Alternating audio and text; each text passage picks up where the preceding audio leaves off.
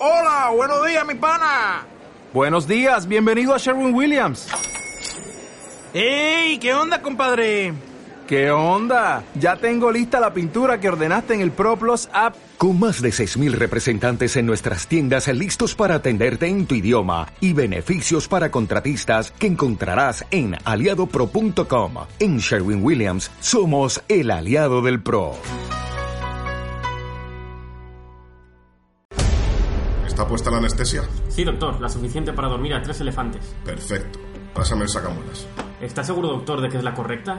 Piense que si se equivoca... Por eso tenemos que ir con extrema precaución.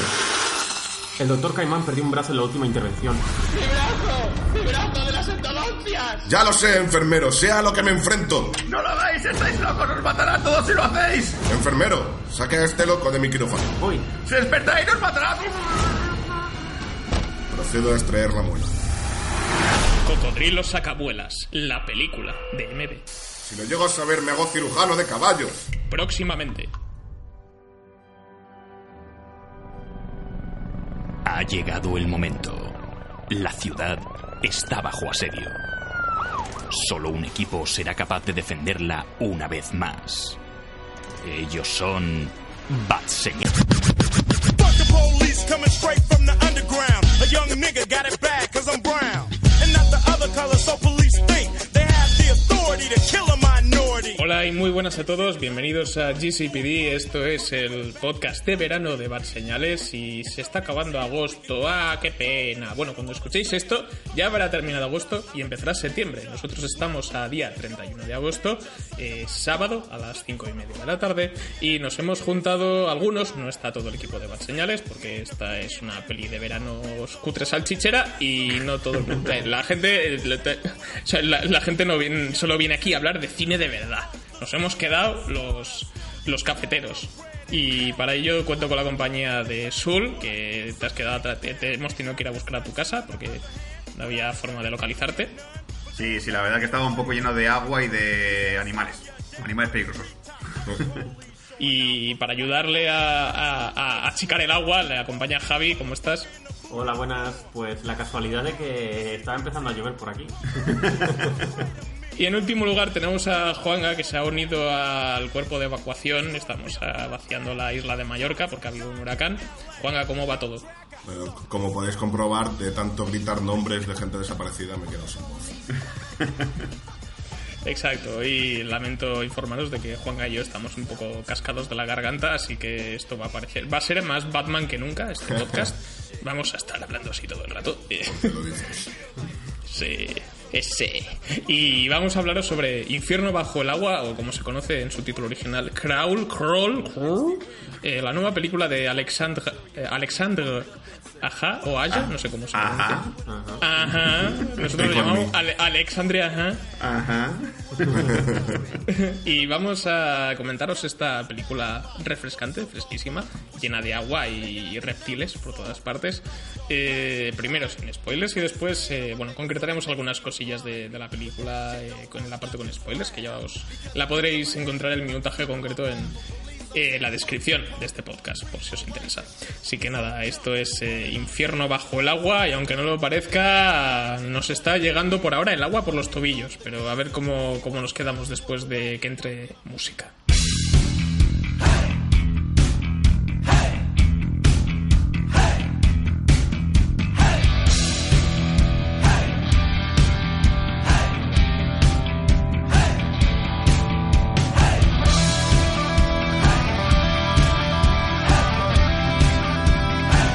Este podcast sobre Infierno bajo el agua, que conociendo las estadísticas de Evox, creo que podréis encontrar reseñas de esta película en formato podcast en alguna en algunos batiburrillos o no encontraréis nada y seremos los únicos. Por lo tanto, no hay competencia. Eh, esto es una cosa buena. Y, y la- esa es la parte buena y la parte mala es que como seré- no habrá competencia, eso quiere decir que no hay interés por esta película, por lo tanto, igual llegaremos yo creo que a las 30 escuchas. Sí. Pero sois sois los mejores, ¿eh? Sois los mejores, joder. Estáis aquí aguantando esta mierda. Marcos 85, te quiero. Así que Vamos con, bueno, vamos a hablar un poquito de, vamos a ponernos en situación con Infierno bajo el agua, que aunque seguro que lo estáis pensando, pero no tiene nada que ver con, no, es- no forma parte de ninguna trilogía extraña que tenga que en la que esté formada por Infierno blanco, Infierno azul, Infierno bajo el agua. Estaba el infierno. Porque es- Lo cual molaría. Ojalá. Sería guay. Sí, y luego metes por ahí Infierno Verde, que la historia no tiene absolutamente nada que ver porque no hay animales depredadores, pero bueno, pero el título queda bien igual. Y que no sería como una película ecologista, ¿no? Como. Demasiadas zanahorias, qué asco. Eso, eh, Infierno Verde va sobre una sobre un tío que se hace vegano. Y lo pasa mal. Y lo pasa muy mal, porque es carnívoro toda la vida. Sí, en realidad, y aunque no le parezca infierno ba- bajo el agua, no, no va sobre cuando vas a la playa en verano y estás a 40 grados fuera y dentro del agua estás a 38. Sino que va sobre que esto es algo que puede pasar en, en muchos sitios, en Mallorca nos pasa eh, con cierta frecuencia. Y aquí lo que tenemos es una peli de terror eh, bastante pequeñita, creo que son unos 10 millones de dólares, dirigida por Alexandra Ha, ya lo he mencionado antes, con un reparto en general no muy conocido.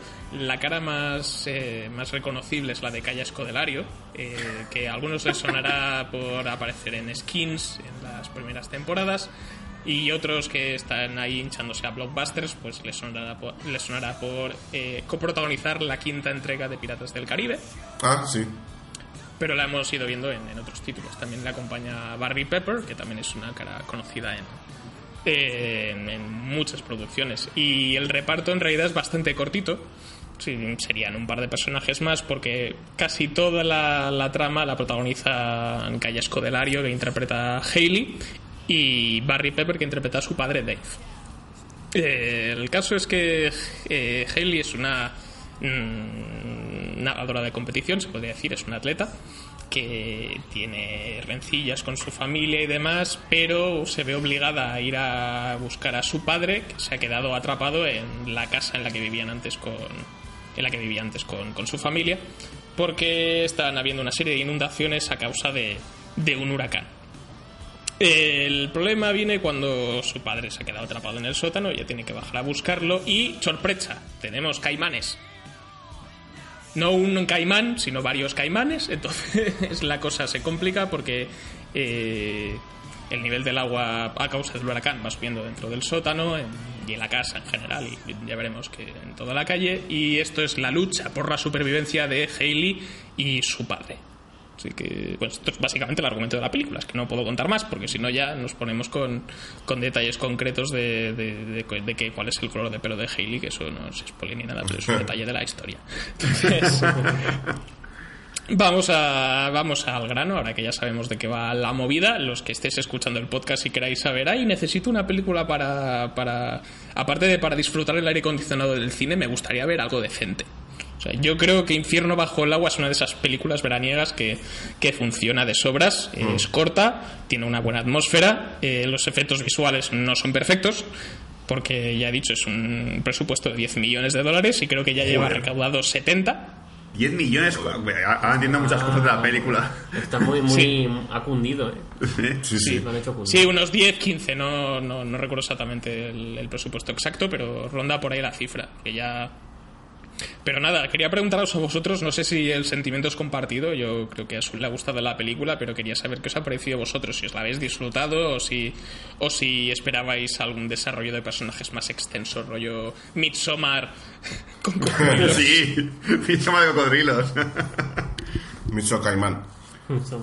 No, pues yo salí bastante contento del cine, o sea, en- ha cumplido las expectativas, eh, iba con pensando eso, que sería una película de, de caimanes y, huir de los caimanes y todo eso, y es lo que es.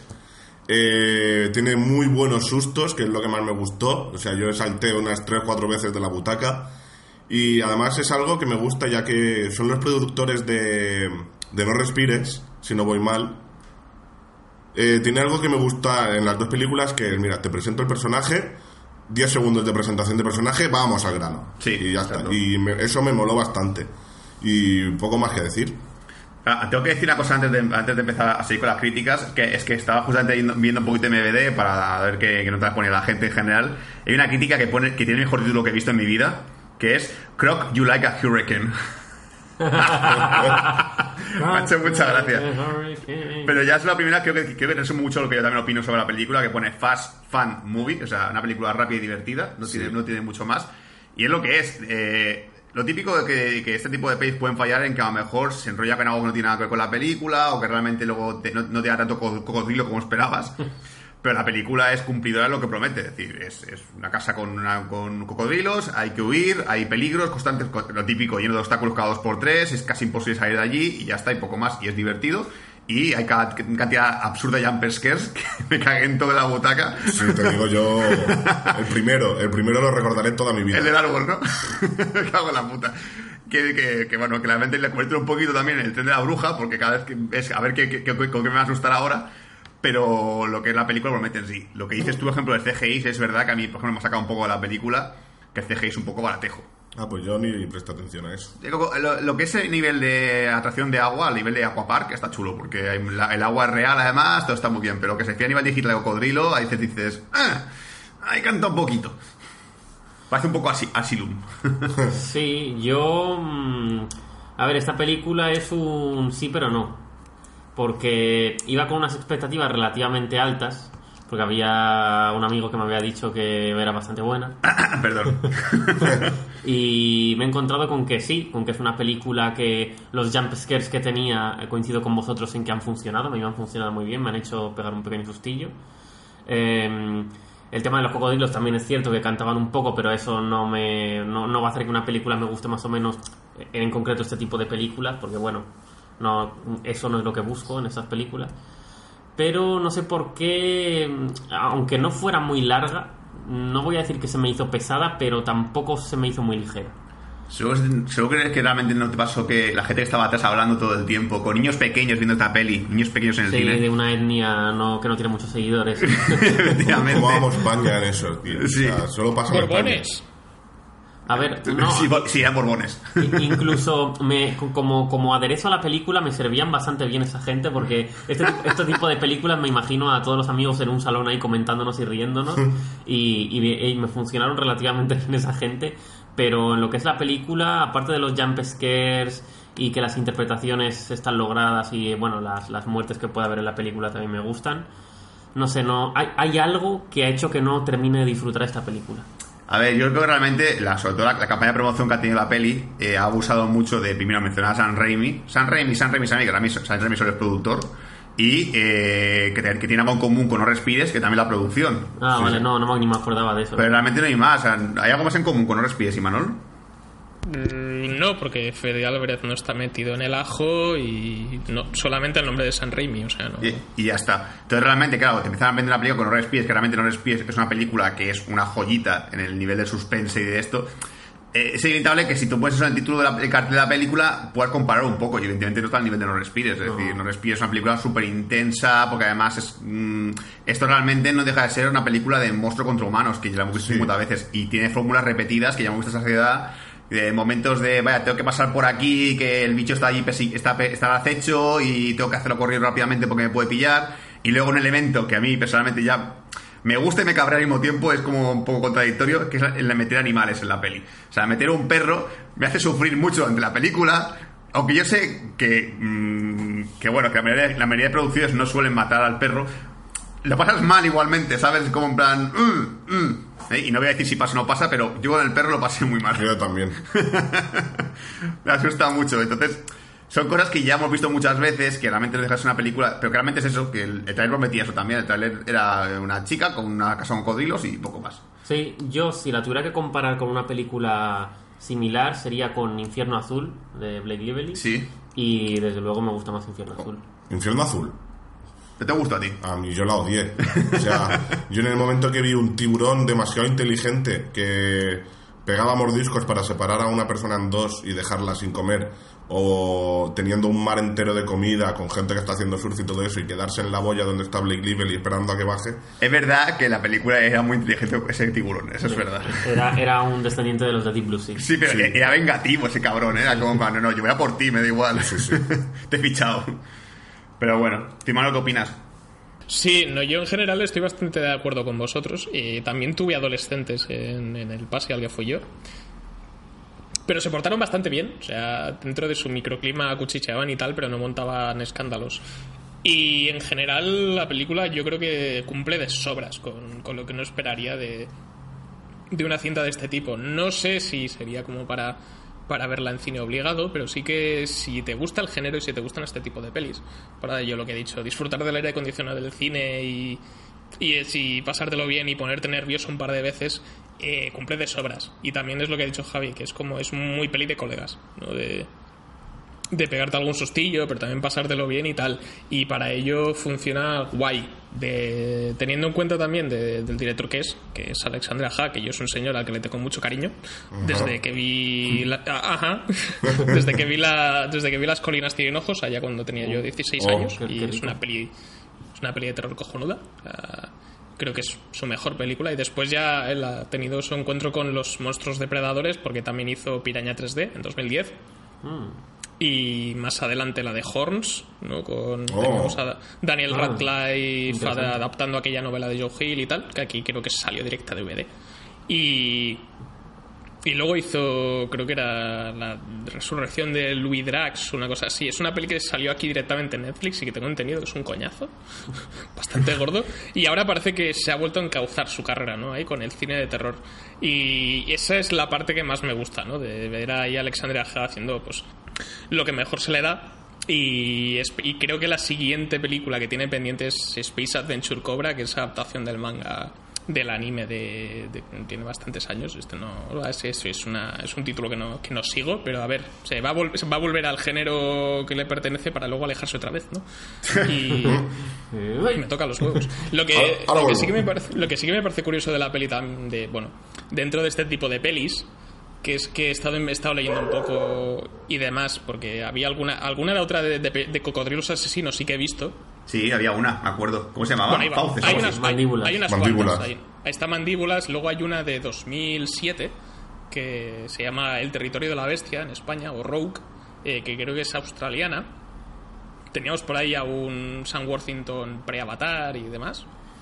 Y, Y es una está también la de Megalodón contra Crocosaurio, que sale el- Steve Urkel resucitado. Sí. Urkel. Y Super Caimán contra Megavíbora. Exacto. Joder, sí, sí. Yo saca. Es verdad. Sí, sí, os creo, pero joder. Y luego también está, hay una película que estuve- he estado leyendo comentarios sobre Horror Losers, la, la cuenta de Twitter y dem- demás, que hacen anali- A veces os, he compartido algún análisis de estos que saca de, de películas de terror y tal. Y eh, menciona una peli de 2010 que se llama Atrapada en España. ¡Wow! ¡Qué original! Eh, Burning Bright en inglés, que el argumento es muy parecido a esta, pero con un tigre. ¿Ah? ¿Cómo? O sea, es una, es una tía que des- eh, se despierta en su casa, ¿no? Después de un huracán, bueno, durante un huracán, y está con su- atrapada con su hermano pequeño dentro de la casa, no pueden salir por culpa del huracán, y se ha colado un tigre dentro. ¿Qué dices? Oye, me, da curiosidad, ¿eh? sí. No tiene muy buena puntuación, pero la idea es cojonuda. Sí, sí. Que hagan remake de eso, Disney, haz un remake. Por favor, sí. Que, que acabo de flipar. Es que estoy, estoy, ahora mismo estoy, estoy viendo IMBD, tío, estoy como quedándome de piedra. ¿Sí? Que mandíbulas tiene seis partes ya. Hola. En serio. Sí, o sea, mandíbulas, mandíbulas 2, la criatura del pantano, mandíbulas 3, mandíbulas contra anaconda, no sé si, si toda la saga, mandíbulas 4, el capítulo final. Mandíbula 5 maxilar superior. sí, es que joder. Y luego está mandíbula 6, el legado. O sea, el legado. El legado de la mandíbula. Pero qué flipas, tío. Son crías de cocodrilo. Sí, debe ser los, los, los- los hijos de Código de la primera película que han vuelto. Que es, Y luego- es curioso porque en el título original de Tiburón es Jaws, que creo que es mandíbulas, ¿no? Sí, fauces. Fauces. Y, sí, y- bueno, y- mandíbulas también, sí, pero sí, sí, sí, es correcto. Y no sé cómo se titula originalmente mandíbulas, pero Eh, Lake Placid, o sea, Plácido Lago. O sea, vamos, nada, Ah, ¿no? Lago y de su-. Sí. Pero es que la sexta parte salió el año pasado. O sea, por favor, que alguien que, que nos escuche este podcast, las, las, las- las personas que se atreva a ver las, las seis películas de mandíbulas, que nos cuente algo y nos diga, haced un podcast de esto. Sí, lo- y lo raro es que no la titularan Cocodrilo, a la de mandíbulas. Es una de muchas ideas que veo que acaba haciendo un charnado por ahí, ¿eh? la serie de mandíbulas. Si, si alguno de los que nos escuchan ha visto alguna, por favor que nos deje algún comentario que tenemos mucha curiosidad. Sí, sí, sí. Joder. Sí. que yo creo que ir a por tiburón es un poco lo obvio, pero de películas así de, de, de super depredadores, ¿cuál dirías que es la que más os mola? Yo lo Sin tengo contar claro. tiburón. Joder, si contar tiburón es complicado, joder. Megalodón contra Crocosaurio y el papel de Steve Urkel. ¿Te la has visto de verdad, la Sí, película? y eh? la sexta la hacen cada año. Joder, madre mía, qué bobos. Pues yo creo que no he visto, no he visto tampoco muchas del género, ¿eh? Yo... Ni siquiera la de tiburones en Mallorca, aquella que ponen... ¡Ay! Oh, ah, sí, eh, eh, Mallorca Ti- Ti- Tiburón. esa esa la he visto, veis, esa... Para la gente de Mallorca es un pecata minuta. O sea, la ves y dices, ¿qué coño hace la policía de Pollensa por ahí? ¿Sabes qué es esto?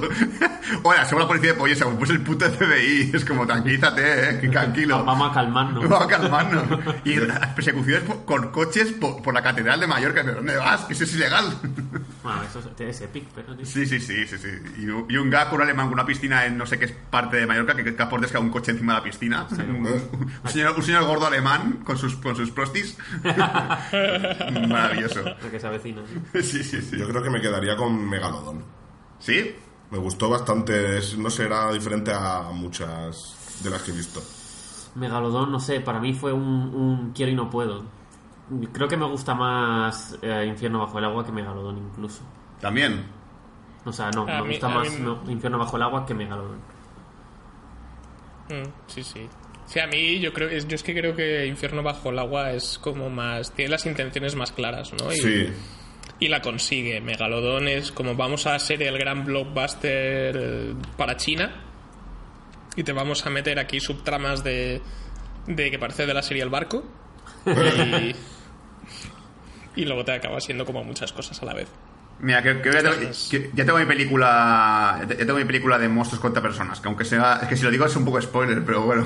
No, no, Infierno sobre ruedas. ¿Eh? No, no, no. La de Descent, por decir una que también, bueno, pues está muy guay y, No la he visto. y la recomiendo. Seis chicas, se meten, seis, seis chicas se meten en una cueva y no te quedas lo que ocurrió. ¿Vale? no, no, está. spoiler, sale mal. Sí, sí, sí, sale, exacto. Creo que voy a decir esa como película de monstruos contra personas. ¿En qué plataforma está? ¿Está en Jujis? Nada, a ver, vamos a ver, es una cueva. Sí, o- a ver, es que Descent es la hostia. Lo que pasa es que, claro, no lo contaría como depredadores así en general. Es- Bueno, vale. Pero bueno, pero bueno. Yo por mi parte decir que, que lo- una cosa de la película que me, que me gustó y a la vez me pareció un poco extraño. La película creo que es, a ver, siendo muy auto- autoconsciente de lo que es, porque es muy autoconsciente, ya en el momento en el cual, y esto creo que no se considera spoiler porque no tiene nada que ver con el final de la película, el, el padre llama a la hija eh, super depredadora. es que Como- me parece el nombre más oportuno que se puede poner, se puede poner a tu hija como persona que, que encima sabe nadar. O sea, la primera escena de la película ya es ella haciendo natación y tú ya sabes que eso va relacionado con la película Sí. totalmente. Dices, vale, ya está. O sea, me- Lo de, lo de super, super depredadora, los guionistas se sacaron un pin ahí. Para mí. Eso, eso Se me ha ocurrido. junto con el muñequito en el coche de un tiburón comiéndose a una persona Eso, Ah, sí. Es lo que te hace ver que esa película sabe perfectamente lo que es. sí, sí, que no está muy en serio tampoco, que realmente, aunque luego realmente el drama que hay interno sí que eso toma como muy en serio, que a mí realmente ni me gusta ni me molesta, o sea, no puedo decir que me haya parecido un coñazo el drama entre el padre y la hija, pero tampoco digo, ah, que me ha dejado súper afectado, ojalá sobrevivan los dos, que vaya todo bien, nah, ve. En general es como, bueno, pues ese momento dramático de discursito de cada uno de perdona, perdona, Sí, está ahí. y está ahí y ya está, y poco más. Pero, eh, sí, eso es una relación entre los dos que simplemente es para para que la excusa de, de- de que ella vaya a casa de su padre en mitad de un huracán pues tenga un poco de sentido Sí. ¿no? Es- y yo creo que para eso pues más o menos funciona si decides creértelo Esto me gustaría que. eh, Yo siempre he dicho que para mí un, un nicho potencial que hay en España es hacer películas americanas, pero con el toque español, ¿vale? Y creo que existe, creo que es un nicho muy bueno, que poco a poco se ha explotado, se ha explotado muy poco, muy poco, pero se puede explotar. Y hacer una película de cocodrilos aquí en España, que no sé dónde puedes hacer, a lo mejor yo que sé, vete a Andalucía en un pantano o lo que sea, no sé, aquí aquí no hay cocodrilos, pero yo que te inventas cualquier chorrada. Pero el momento en el cual el padre va a la hija a buscar, la hija a buscar al padre, me falla. Pero tú es que eres tonto. O sea, ¿qué te he dicho? Es Hay un puto huracán, ¿no lo ves, joder? Es que quería ver a tu, tu ma- mamá no está aquí ya, mamá pasa de ti. No está. Supéralo ya, esta casa está vendida ya, papá, eres tonto del culo, me falta esa mierda. Sí. hombre no- cocodrilos no sé pero un lince ibérico en plan, nos quiere atacar, nos quiere matar, pero no podemos matarlo porque está protegido. no, papá, no, aparte aparta la escopeta. Le añadiría un dilema moral. Eso, es que es el último lince. Está, está protegido, pero nos quiere matar, es él o nosotros. Exacto, algo así. O sea, ahí hay, ahí hay película. Hay película, joder, sí. sí. Netflix toma nota. No lo veo, ¿eh? Eh, linces. Pero que en Estados Unidos le pongan otra cosa. Sí, garras en Estados Unidos. Garras. Hostia, tío. Yo creo que esto se está haciendo, con, pero con series en, Net- en Netflix, por ejemplo, tipo La Casa de Papel, aunque originalmente fuera de tres media. Eh, yo creo que se atrevieron con una premisa que es tipo así un poco la quieren americanizar dentro de las posibilidades. Sí, pero que bueno, en España falta una película así de monstruos contra. Vea que aquí no tenemos un depredador que diga, aparte del lince que hemos mencionado. Los- o- ojo, o- ojo, eh, ojo. O los lobos del, los lobos de. ¿Cómo se llamaba el de, el de los documentales de, de Ah, antiguos? de la sí, sí. el- Rodríguez de la Fuente. Rodríguez de la Fuente. Rodríguez de repente, sí. Hacer una paranoia súper rara de que el Félix Rodríguez de la Fuente se va a grabar un documental y de repente le atacan los lobos y es una película de eso. Sí, como es con su muerte, tío. Félix Rodríguez con, con- con lo que sabe sobre naturaleza. Que, que fuera una imitación del Renacido, pero Félix Rodríguez de la Fuente sobreviviendo. ¿no? Exacto. El lobo español, el lobo ibérico. Yo lo, lo voto ahora, pero en Mallorca con medusas, tío. Medusas Oh, sí, la asesinas. carabela de la calavera portuguesa. Es que Medusas Asesinas es, un- es algo que no tiene potencial porque va muy lento. Entonces es lo típico de, No. oh, se acercan las medusas. Es como, pasa media hora. Se están acercando las medusas ya. Podría estar guapo. De Sí, repente no, ves un, se- un- Sería, sí, sería el típico primer plano de tal, sí, creo que estoy a salvo, tal, no sé qué. De repente se abre el plano y está rodeado de medusas. Sí. Como- De repente ves uno intentando escapar de los tentáculos en la pantalla y rodeado de tentáculos ahí. ¡Ah! ¡Ah, ¡Pica, pica! ¡Me hanme encima! pues podría ser una, Sí, una, una super "Oh, medusa. creo que no puedo, creo que no puedo seguir. Tienes que orinarme encima. No, no puedo hacer eso, es asqueroso. ¡Hazlo! He leído en internet que eso, que eso es un mito, que no existe de verdad. Da igual, méame. Si no lo intentamos, no lo sabremos. Exacto. Me ha picado en el paladar. ¡Ah! No te creas todo lo que dice en internet. Ay, yo creo que en parte hemos ya atacado los spoilers si queréis, ¿eh? Sí, sí. Es que poco hay más que hablar sin Sí, spoilers. esta película sin spoilers no, no, no hay más- más chicha.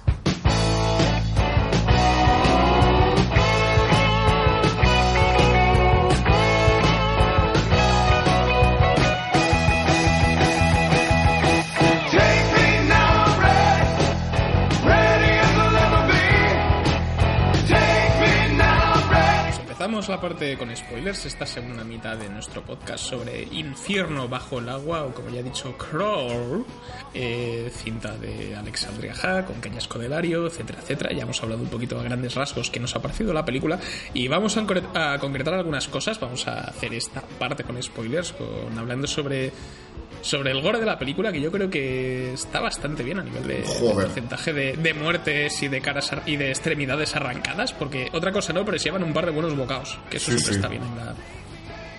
A mí una de las cosas que me gusta de esta película es que, y no en todos los personajes, pero en las pelis de Alexandria Ha ya pasó en Las colinas tienen ojos, el protagonista perdió unos cuantos dedos de la mano y aquí el, tenemos al, al padre, ¿no? Que acaba perdiendo el brazo entero. Y es- Mm. Y que, la- el- que los protagonistas sobrevivan, guay, pero que sobrevivan con un recuerdo, ¿no? Con un souvenir. siempre, yo creo que siempre le da un poco más de chicha. Y la típica historia que puedes contar en un bar borracho, ¿sabes? Te falta el abrazo porque te voy a contar esto de cocodrilos que vas a flipar. Ah, yo, yo tengo algo que decir sobre eso, porque no soy el único que piensa que, que- que han puesto a los cocodrilos en modo fácil. Eh, eh, en plan... eh, Bueno, depende. de- Porque de- en modo fácil para ella. en modo fácil para los humanos, porque mm, de las dentelladas que se llevan, yo creo que habría habido Sí. La mitad de la película de minutos, ¿sabes? O sea, estarían muertos. Sí, es que eso es verdad que hay que mencionarlo, que la película, eh, lo que ha dicho Manuel es verdad, que escenas gore, sobre todo con gente que no son los protagonistas, pero cuando son los protagonistas y mueren los protagonistas, como que les pasa mucho menos da- daño que lo que realmente ocurre. Sí, los, o sea, los protagonistas tienen como es- como escudo max o algo así. Sí, sí, porque, por ejemplo, yo que sé, en la, en la escena que yo me me quedé impactado después de lo bien que estaba la chica, cuando eh, le pega un bocado al cocodrilo el brazo y empieza a disparar ella dentro del cocodrilo. Eso sí digo yo. O sea, un- la dentellada de un cocodrilo, a lo mejor es exagerado, pero creo que hace toneladas de fuerza. Sí, Sí, sí, O sea, una- mm, por mucho que tengas la pistola, el primer bocado te arranca el brazo de golpe. por lo menos. O sea, a, a mí se mola más que se arranca el brazo a ella y sigue disparando el brazo, ¿sabes? Entonces, Pues, pues podemos asumir que, aunque el padre tuviera que estar muerto desde un principio y ya lo, ya lo tuviera que haber encontrado muerto en el sótano, vale, si, si está muerto a lo mejor no hay película, vale, bueno. admito, admito que esté vivo por lo que sea. Pero a partir de ahí ya le muerde, le muerde la pierna a la, a la chica, que yo ahí pensaba que, que la chica ya no voy a poder volver a nadar más en su vida, que ese era en teoría algo que suele pasar en estas películas. No, la nadadora frustrada ya no va a volver a poder nadar en su vida, tal. Que me hubiera molado, la verdad, ¿eh? Porque me hubiera parecido muy guay esta chica y sus traumas. Pero le mete un bocado en la pierna y solo tiene una herida profunda, lógicamente, pero la pierna está ahí, puede caminar más o menos con normalidad. Sí, sí, lo hace todo bien. Realmente al final, lo que las heridas que va dejando cocodrilos no afectan mucho a los obstáculos que luego hay después. Es como, bueno, pero si al final más o menos pueden caminar. Y, y- y el estándar que estaba marcando la película de heridas hace que luego te sorprenda cuando le mete un bocado y le arranca el brazo, que ojo lo que tiene que hacer el cocodrilo para arrancarle el brazo. ¿eh? El cocodrilo está de, me cago en la hostia, que te puedo quitar. Arráncatelo ya. O sea, acabo de mirar ahora para hacerme el, el estudioso. Eh, 268 kilos Ajá. hace de fuerza el cocodrilo al morder. Vamos, que de un poco te arranca algo seguro. Casi nada, tío. Está claro, es que, por ejemplo, con la escena en la cual cogen al tío este que está en la barca y le empiezan a desmembrar, ahí no joda, ahí no, ahí no costó tampoco tanto, ¿eh? Ahí parecía ya, parecía un Playmobil tirándole lo- de las extremidades. o sea, como- Sí. Y mi escena favorita es cuando el cocodrilo le pasa un- le pasa a otro cocodrilo a una persona y la persona va haciendo tirabotones Oh, sí. por el aire. Eso es buenísimo. Sí, que, que eh, este hermano nos puede ayudar un poco más, pero la verdad es que la película está muy bien rodada, ¿eh? O sea, no sé qué la gente es bueno con Sí. la cámara y tal, pero hay escenas que a mí me gustan mucho, sobre todo las escenas que son sumergidas dentro del agua, que te da ese mal rollo cuando de repente ves un, la- el, el lado de un coche, la típica boca de incendio, que dices, joder, qué mal rollo, porque yo pienso, me, me imagino yo caminando por allí y digo, hostia, me doy un guantazo contra algo que verás, ¿eh? Y tiene algo que me gusta mucho a mí hablando de eso en las películas de este estilo, que es cuando tú vas por un entorno oscuro, sabes que hay algo que, que- que es, que es malo y lo ves, ves esa cosa mala moviéndose por un sitio, pero la cámara no, no te lo pone de manera que tengas que fijarte, sino que eh, estás pendiente de la protagonista y lo ves muy de fondo, que eso le añade mucho más realismo. Mm, sí, Se ve sí. una cola, por ejemplo, la, co- la cola de uno de los caimanes se ve de fondo moviéndose, pero la cámara no hace hincapié en ese movimiento, sino que sigue fija en la protagonista y eso hace que, que no pierda el realismo, porque realmente sería así, tú si no te estás fijando no lo verías. Mm. Y más tiene elementos guay que a mí me ha acordado un poco al, al tema de, de Jurassic Park, porque es otra película de animal contra humano, que es el rollo este de que los cocodrilos no, no ven. O sea, que realmente dice todo el tiempo que es por el movimiento. Entonces la escena esa que, que de la lluvia está guay, en plan, como llueve no nos van a detectar porque hay mucho ruido de salpicaduras y tal. Y en vez de justamente dejar de llover, que es como Dios diciéndole, os vais a joder. Sí. Eso me es parece- como es, es darle el girito ese de cuando dices no puede haber nada peor y empieza a llover a casco porro es, es- esto al revés Al revés, dice, bueno, si, eh, si llueve no pasará nada, para llover, de golpe. Que no sé si eso es una licencia que se ha tomado la película, porque, a ver, mm, entiendo que los cocodrilos no tienen una visión como tienen las personas o No. algunos otros animales, pero al, al tener ojos cuencas que al sumergirse se protegen con esa lámina, yo creo que cierta visión sí que tienen que tener, no sé de qué Lo manera. que pero- tienen, sobre todo, por lo que estoy viendo, es eh, lo que el sentido que tienen más desarrollado es el tacto. el tacto y el oído Sí, sobre, y tienen, sí, tienen como una especie de, de sentido especial que les permite medir la presión. sí Sentido cocodrilo. Entonces, exacto. Le- el ca- caimaniano. Qué manía, ¿no? Oye, ahora me acaba de ir chorro la cabeza, tío. Me faltaba en la película el típico personaje que se llama El Cazador, que es el Sí. típico que se, que se mete dentro del huracán para matar, para matar cocodrilos. los conozco. Exacto. Sé Sí, cómo son. lo que dicen de lo que la, co- la- creo que lo comentan en la película, la coña esta de disparar al huracán, Que es verdad. que eso la gente lo hace. O sea, la- se, lo, co- la- le- se lo comentaba a Isma y a, porque le había picado con Javi con Isma. Y se lo comenté al cine y dije, esto, esto pasó de verdad, no es mentira de disparar al huracán, ¿eh? La autoridad dijeron a la gente, por favor, que dejaran de disparar al huracán porque no servía para nada. Pero los americanos son así y disparan al huracán como... que Es que me parece súper Es- absurdo. a ver, está en su Sí. naturaleza. tío. Sí, lo hacen, sí, lo hacen, sobre todo dicen que no disparen, no porque no sirve nada para el huracán, sino porque además las balas pueden matar a alguien. Por ahí de repente te estás haciendo una barbacoa. Hijo de Claro. puta. Pues sí, sí. Y, y bueno, ya he comentado el tema del perro y tal, que está, está muy bien pensada la escena, que no tiene poca aportes. Cuando hay- está por el perro por el medio, parece que van a por el perro y yo me cago en la puta, deja el perro en paz, joder. Yo sigo pensando que siendo objetivos debería, debería haber muerto. No, no, a ver, que no haya muerto. A ver, realmente todos, todos pensamos que, a el padre iba a morir en algún momento. Y eso es verdad. Y la película juega, juega muy bien hacerte creer que en, en que en cualquier momento el padre va a morir y al final pues aguantan los dos y sobreviven los dos. Además solo muere gente mala, que son ladrones y gente que se mete en huracanes a pasar a la gente, pero no y, debería hacerlo. y el exnovio, y el exnovio de. Y el exnovio novio de la hermana. Exacto. Ha- habla- Hablando de eso, por ejemplo, ya para profundizar un poquito más en la película. Lo que os da a entender sobre la protagonista con el tema del drama del padre, aparte de que el padre se obsesionó con ella, con el tema de adaptación, que la hizo muy competitiva, y te insiste mucho en eso, que era una persona muy, muy competitiva, pero realmente eso al final no influye en lo que es los obstáculos de la película. No, en ningún momento dice, guau, tienes, que ser más rápido cocodrilo porque te estás provocando, mira cómo, mira cómo es chulea, mira cómo es chulea. eso no ocurre en la peli, al final es como... Bueno, que la tía es un poquito cabezota, un poco competitiva, que además en la primera escena de la película te deja claro cuando pierde la carrera por un milisegundo y está la tía súper cabreada, en plan, me cago en la puta. Ojalá sea como cocodrilos, hija de puta. Eh, pero realmente eso luego al final, que influye? En que tenga más valor a la hora de nadar, no sé, está como el drama ahí, pero no... Sí, no, no parece que esté muy justificado. Y, y que aparte que su, su padre se divorciarse por su culpa, aunque diga que no. ¿Tú crees? Hombre, dice en un momento que, que cuando ella, se- ella se centró, eh, su padre se centró mucho en ella y como que dejó el matrimonio un poco de lado y se fueron a competir por ahí, eh, Estados Unidos. Sí, eh, fueron de Y giras. entonces quizás es culpa de la obsesión del padre Del por padre, que la, sí. hija, la hija fuera competitiva. Pues al ser el padre malo te cae muerto en la peli. Correcto, correcto. Me hubiese molado que la peli acabase en plan de. Oye, ¿qué tal todos allí en, en el otro pueblo? Muy bien, no he pasado tanto. Algunos muertos con la que me ganó. ¿Sigue ¿Viva o.? No, la que te ganó murió. ¡Ah! ¡Uy, qué pena! ¡Qué lástima! Bueno, pues nada. Sí, es un poco esto. Y a mí una cosa que me mola mucho de la peli también es que es empieza bastante a saco. Sí. Sí. O sea, algo que hace que hace la peli en este sentido, ya con la secuencia de créditos, te va narrando esto que decimos de la piscina, esto que ha comentado Sul, de que eh, pierde una carrera de relevos y se enfada y demás. Su habla con su hermana por teléfono y le dice de esto de hablar por Skype, mirándose. a- Esto todavía es, una, es, un tro- es un tropo de las pelis americanas de que llevo viendo unos cuantos años y que creo que no lo hacemos nadie. No. No, yo creo que era mi cara cuando me llaman, pero bueno. El rollo FaceTime y todo este rollo que eh, en reuniones en el ordenador lo puedo entender, pero con el móvil, no sé, un poco raro. Y como el otro día que estaba viendo Euforia y hay un montón de conversaciones que son con mensajes de texto, pero usan acotaciones y, y tal, y es como, ¿dónde están los emojis? Sí, tío, son la vida. Y, el y- y la- y- y los fallos de autocorrector. Exacto. Que ponga polla en lugar de hola, ¿sabes? Ha muerto John, qué pene. Qué pena. Perdón, me he equivocado, X de puto autocorrector. Eso es, eso es lo que. Cosas que las que no se actualizan. No sé si es por la diferencia cultural, que los americanos no usan emojis. No se equivocan. O, o- y usan y algún y, y casualmente usan FaceTime muchas veces. Esto es una cosa un poco extraña. Entonces, eh, el, hur- el huracán viene bastante pronto y creo que eh, ya sale el primer cocodrilo a los 20 minutos, como mucho Sí. que es algo que yo creo que es lo que más acerta la peli y y cuando tienen que superar el primer obstáculo que se queda en ese punto muerto y de repente aparece el otro caimán y dices bien esto se pone interesante Sí.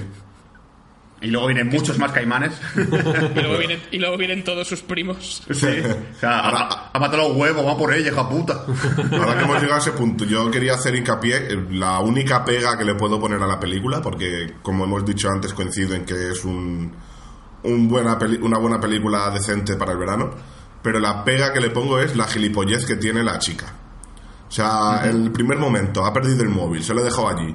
Corre, ve a buscarlo y llama ayuda. Ah, sí. No, corre, recógelo, vuelve al sitio seguro y pide ayuda. Me, me, me puso mala hostia eso, pero, Sí, pero me- vamos a ver, sí. para uno de los cojones. Co- El móvil está aquí, está al lado de Cocodrilo, ¿vale? ¿Qué se puede escribir con el móvil ahí mismo? Eso o sea, yo. pero vete para atrás, puta el culo. no- no- no- que- o sea, ¿qué, qué pone- ¿para qué tanta prisa? Vamos a ver, ¿qué ganas con eso? ¿Dos segundos de tiempo? Ya sé, ahí fue como, es, es- es- es- es tonta, es tonta. que, no- que no te lo van a coger que no te van a contestar que no hay cobertura ya lo sabes que no hay cobertura coño. Es el- sí yo creo que también es una de esas decisiones extrañas de de nosotros hubiésemos llamado no- hubiésemos ido a un lugar seguro antes de llamar o por la adrenalina no sabes lo que estás haciendo Ah, yo seguramente hubiese mirado Facebook antes de llamar por teléfono. A ver, notificaciones. A ver qué hay por ahí, a ver. Oh, WhatsApp, a ver de quién es. Ca- casualmente, casualmente, casualmente se te olvida el patrón, eh, por los nervios se te olvida el patrón de desbloqueo o no te sale bien. El PUC. Que además el, que además el móvil está mojado, o sea. Sí. Guau, esa escena me, me parecía tensión absoluta, ¿eh? Poniendo el código todo el tiempo que se equivoque. Ya ves, tío. O que no te, la- no te reconoce la huella dactilar o. Porque está muy arrugado el dedo de tanto rato bajo el agua. Puta tecnología de mierda, joder. Móvil de 1500 pavos para nada. Ay. Y, y así. Ah, bueno, luego también hay que mencionar ya para la, la coña final, que me parece maravilloso, porque los cocodrilos estos son como muy bestias, ¿no? O sea, rompen, rompen un montón de cosas, ¿vale? Rompen incluso la parte de la escalera, me parece, que hay un montón Sí. de igual. lo- lo- El segundo susto, de hecho, es el cocodrilo rompe de la la escalera. escalera. Pero una mampara de cristal no consigue No, romperla, ¿eh? Esa mampara no se la ha comprado Ikea. Yo ahí le, le- le doy un, un- un salvamento a esa escena porque creo que no consigue romperla, porque aparte de que no es cristal cristal, sino que las de las duchas son un poco más duras, no sé qué es, no sé, no me acuerdo cómo se llama. Creo que no puede romperla porque al haber poco espacio no tiene fuerza para, para No impulsarse. impulso, ¿no? Y porque hay agua y no te puedes impulsar a lo mejor tanto en el agua que Por con eso. las patas. No, Sobre todo si eres un cocodrilo. Sí. Venga, va, o- os lo compro. Yo me imagino que se ha hecho con cristal de zoo. Las, mamparas de- también puede ser. o sea, eso ya está. Cristal de, de Yo, creo- de pádel. yo tengo la teoría de que hay una escena eliminada de la película del padre que dice: "Oh, Esto me recuerda al huracán del 92. Tuve que matar a siete cocodrilos aquella vez. Caimanes en este caso. Pensaba que pensaba que el padre comprando una mampara. en plan, Buah, cariño, compra esa mampara que es más cara, pero, pero es muy caro, ya lo sé, pero sí, es, es irrompible. cocodrilos. Son 50 euros más, pero merece la pena. Es irrompible, lo ha dicho el vendedor. Claro, el padre perdió a su perdió a su a su mejor amigo en un- por un ataque de un caimán y está obsesionado con la seguridad Con las mamparas. y con las mamparas y tal, pero es que lo mató en la ducha, no entiendes, y por eso se divorciaron. Exacto. Tío se volvió loco. La hija no tiene nada que ver, eso es todo por la muerte de su amigo. A mí me explico un montón que están- sean, sean- sean tan baratas, o con, de hecho 11, 11 15 millones o lo que valga la peli. ¿Y cómo coño hacen este tipo de escenas de inundar una casa entera y todo? Ah, es, es construido, evidentemente, pero joder, no sé, a mí, a mí se Sí. me parecería caro de hacer. Ya. Sí, a mí es lo que más me sorprende, ¿no? Que haya costado 10, 15, 10, 12 millones y que tengas un... Porque el barrio es un set controlado, porque eso lo tienes que inundar, lo tienes que llenar de escombros y todo, no puedes hacerlo en... Ellos tienen platos preparados para este tipo de cosas. La casa lo mismo, eh, inundar una casa, eh, mete, hay que construir el sótano, destruirlo, tal. Yo creo que creo que no tuvieron creo que no tuvieron que construir nada. Yo creo que dijeron "Pues necesitamos inundar una casa. Yo estoy vendiendo una de mi ex y la podemos destrozar si queréis, ¿eh? Ajá. luego, luego me echas a un par de caimanes, mételos ahí en el agua, que haga lo que tú quieras. y ya está. Pero muerde, no, no, si no muerde, hombre, no te dientes. Luego descubres que los camanes no te hacen caso, tienes que hacerlos en CGI. Contratar a un domador. Provocar a que Mampacata que. Venga, venga, mueve la cola, que eso le cabrá mucho. Claro, de fuego hay un látigo. Rodearte el brazo que te tienen que arrancar con, con jamón para que te ataque y Rizado, tieso. Ah, me, me- me encanta, por ejemplo, cuando el tío de la barca se va a buscar a la otra que está haciendo de luces y tal. Y está con, con esa la novia y no se da cuenta de Ya, nada. Y es como, plan, tío, no es gritar a tu novia. ¡Ah! ¡Ah! No, no, y el tío es como, en plan, ah, hay una luz ahí al fondo, a ver quién es.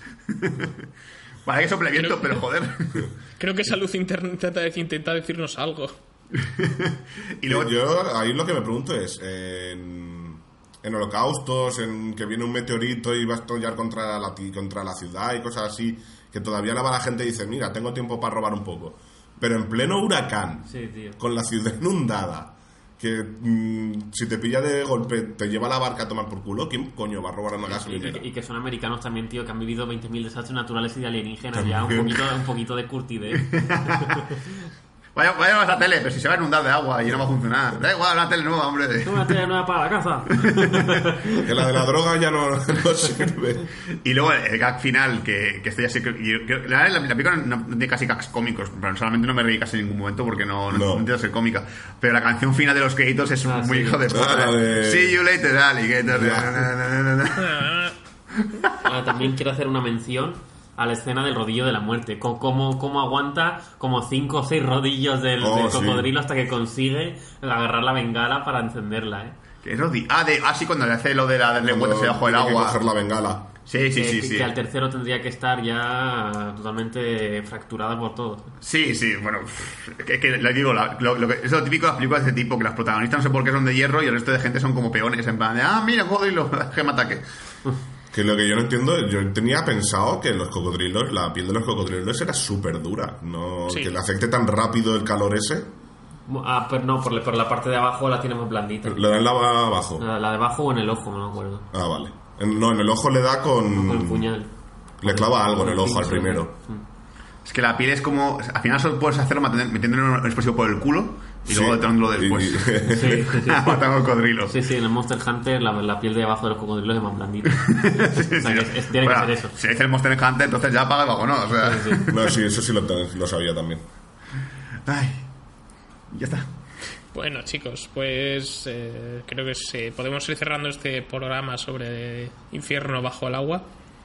Eh, si habéis visto la película y habéis tenido la ocasión, eh, comentadnos qué os ha parecido, si os ha molado, si os ha parecido una mierda o porque el aire acondicionado estaba apagado en nuestro cine. Eh, y bueno, os avisa, mm, re- mm, también lamentamos un poco habernos retrasado con la publicación de este podcast porque estamos a, seguramente lo escuchéis ya a partir del domingo, 1 de septiembre. Pero bueno, esto es GCPD, lo sacamos cuando nos da la puta gana, así que os jodéis. El caso es que la semana que viene seguramente seamos un poco más puntuales y vamos a hablar sobre una cosa eh, que es de Netflix, sobre gente que se dedica a rellenar informes de gente que está loca al coño. Entonces, vamos a hablar sobre Mindhunter, la primera y, la se- y la segunda temporada. Pensaba que Eso quiere Sálvame. decir... también, también serviría. Vamos a hablar sobre esta serie de Netflix creada por David Fincher y producida por Charlize Theron, sorpresa, hijo puta. En una serie que, nos, eh, que, que se ha estrenado recientemente su segunda temporada y no hemos podido, no hemos querido perdérnosla. Y Por 13 razones. También, también. Quiero matar a Bryce Walker, me da igual. A nadie importa. Igual. No entendéis. importa a Bryce Walker. Solo, pues, y eso, hablaremos sobre Mindhunter, primera y segunda temporada, haremos un repaso a los asesinos, matar está bien, matar está mal, bajo qué circunstancias. También haremos, abriremos un poco al debate, a ver quién de nosotros es realmente un psicópata. Yo tengo mis teorías. Pero bueno, haremos unas votaciones al final del podcast. Así que nada, esto ha sido todo por hoy en GCPD. Esperemos que os lo hayáis pasado bien y nos vemos la semana que viene. Hasta pronto. Adiós. Baby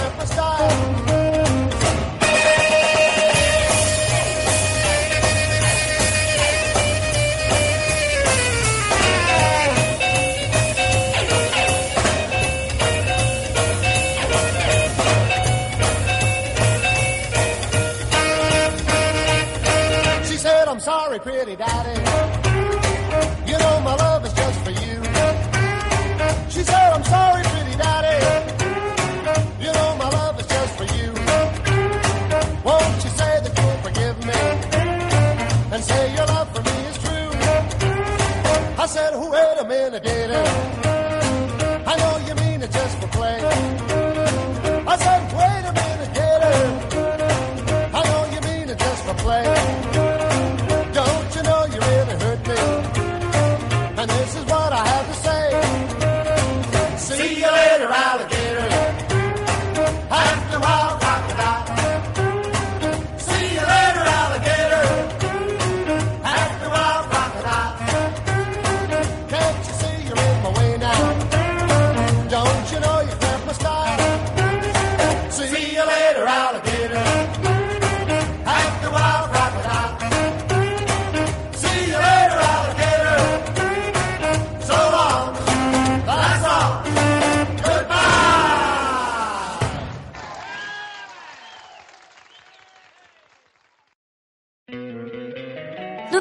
Encantaría tener 100 dólares extra en tu bolsillo?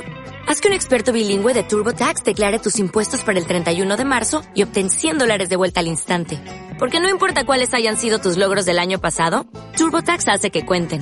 Obtén 100 dólares de vuelta y tus impuestos con 100% de precisión. Solo con Intuit TurboTax. Debes declarar para el 31 de marzo. Crédito solo aplicable al costo de la presentación federal con TurboTax Full Service. Oferta sujeta a cambios o cancelación en cualquier momento.